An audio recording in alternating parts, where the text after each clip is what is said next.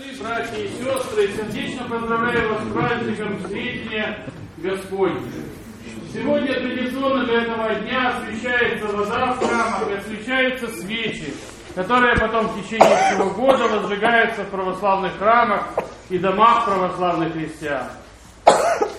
Святение Господне, много чувств, много правильных мыслей, много достойных и возводящих к небу, к Богу, душу человека смыслов имеет сегодняшний праздник. Но хотелось бы остановиться на одном из них сегодня, может быть малом, но не самым, но одним из самых важных, которое должен каждого из нас побудить к правильной, богоугодной жизни. Праведный Симеон Богоприимец, ветхий старец, глубокая старость коснулась не только его головы, он был седой, согбенный. Он так долго жил на земле, что другие, проживя, может быть, и половину его жизни, просились бы у Бога, Господи, забери меня, потому что я уже все видел, я уже все испробовал. Мне уже ничего здесь не интересно, и болезни гнут мою выю к земле, далее я уже и не могу и подниматься. Я не могу всего того делать, чего делал с радостью в юности. И душа моя не испытывает тех радостей, которые не наполнена жизнь зрелого человека.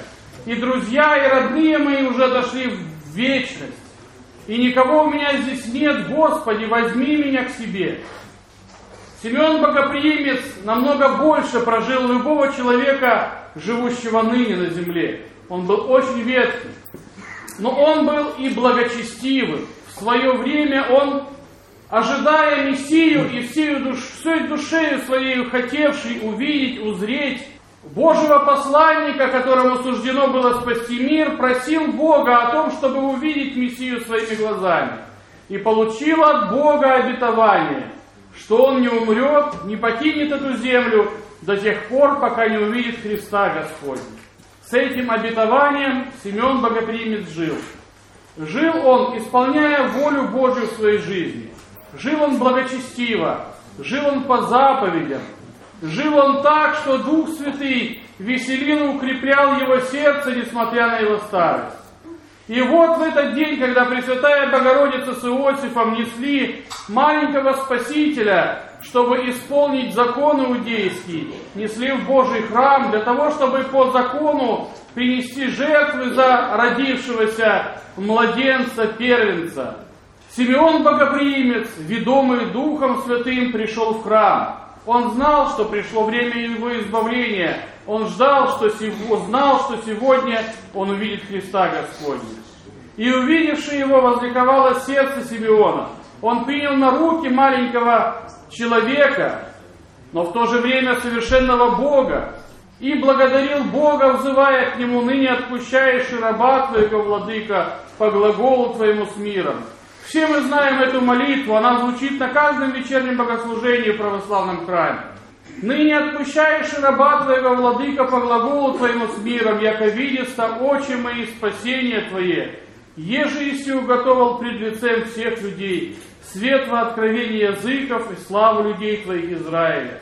Эту длинную молитву можно изложить одним словом.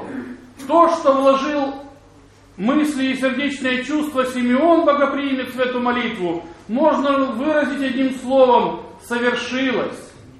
Вот Симеон Богоприимец сказал «совершилось» в этой пространной молитве и был благодарен Богу, что подошла к концу его многотрудная, длинная, но в то же время благодатная и благочестивая жизнь.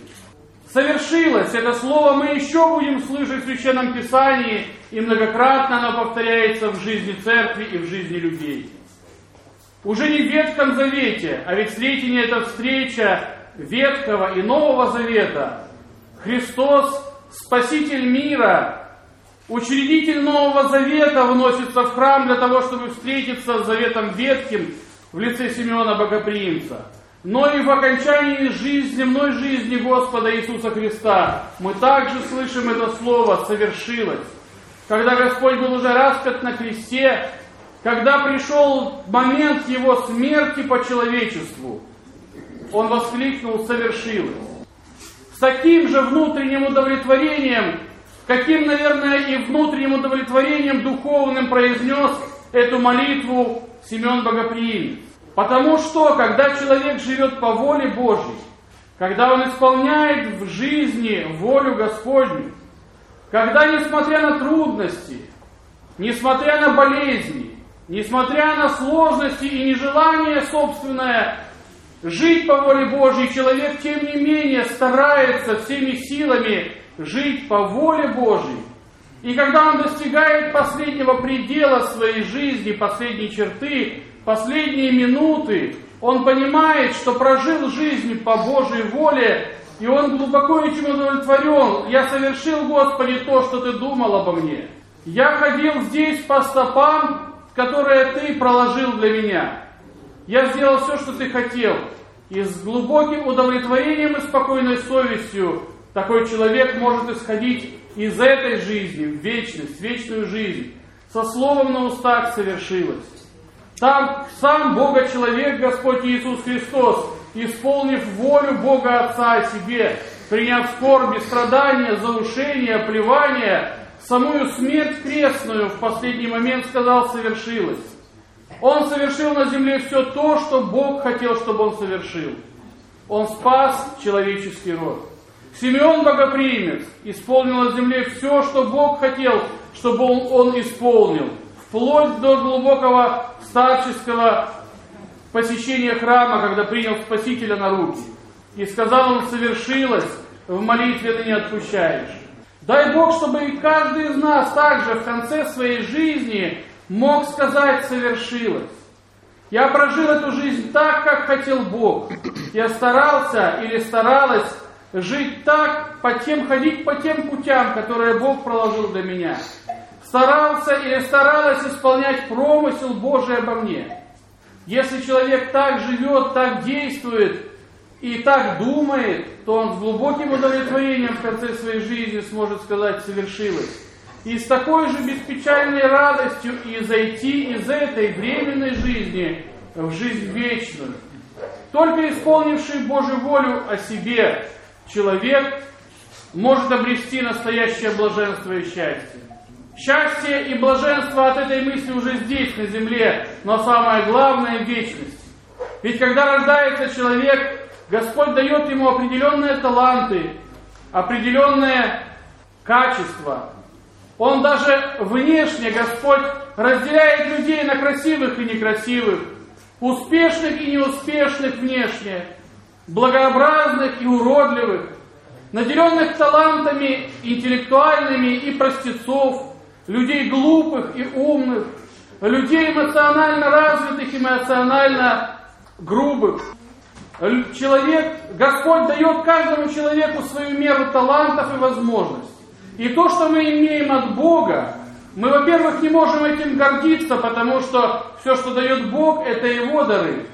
Но все, что мы имеем от Бога, мы должны использовать с пользой для своей души давая свои каждому человеку отдельные особенности, качества, Господь также и пролагает промыслительно путь в этой жизни каждому из человеку свой, особенный, неповторимый, в соответствии с его талантами, в соответствии с его качествами, в соответствии с его умом, в соответствии с его внешним видом. Господь пролагает каждому человеку такой путь, который максимально будет способствовать спасению души этого человека. А задача человека по этому пути пройти ровно. Не только не сбиваться с него, но самое главное, не уходить с него усилием своим, не идти против рожна, не сопротивляться Богу и Его промыслу. Искать в обстоятельствах жизни Божий промысел о себе. Стараться исполнять волю Божию, которая прямо и открыто изложена в Евангелии стараться исполнять заповеди Божии, каяться в неисполнении, если согрешаем в чем, каяться, приносить Богу покаяние, справляться. В этом также Божья воля о человеке, о всех людях и о каждом человеке в частности. И если человек будет проходить этот земной путь, стараясь жить по воле Божией, по святому Евангелию, каяться в грехах, исповедоваться, причащаться святых христовых тайн, в обстоятельствах искать Божию волю, в соответствии с талантами данными Ему, развивать эти таланты для того, чтобы служить обществу, людям, своей семье, а в первую очередь Богу и церкви. Если так человек будет проходить эту жизнь, то он исполнит волю Божию себе в этой жизни. И исполняя волю Божью, идя по промыслительному пути, каждый может достигнуть того предела и того положения, которое Господь дал каждому человеку потенциально в своем промысле. Кому-то всю жизнь нужно прожить, сохраняя семейный очаг, готовя близким и родным еду, охраняя дом от всяких искушений, водя детей, а потом внуков, а потом правнуков в школу, уча их любви и долготерпению. Кого-то наоборот, Господь готовит для того, чтобы поставить на высокое общественное служение. И он не будет принадлежать себе, и семья, возможно, будет недовольна тем, что такой человек не будет принадлежать себе. Но он по промыслу Божию должен быть во главе общественных процессов. Третий человек должен по промыслу Божию делать те или иные дела в своей жизни, возможно, совершать научные открытия или радовать людей музыкой, своем потенциале, таланте творчества приносить обществу и людям пользу. У каждого свой путь, но главное этот путь найти. Главное с молитвой Богу нащупать его и по воле Божией прожить эту жизнь.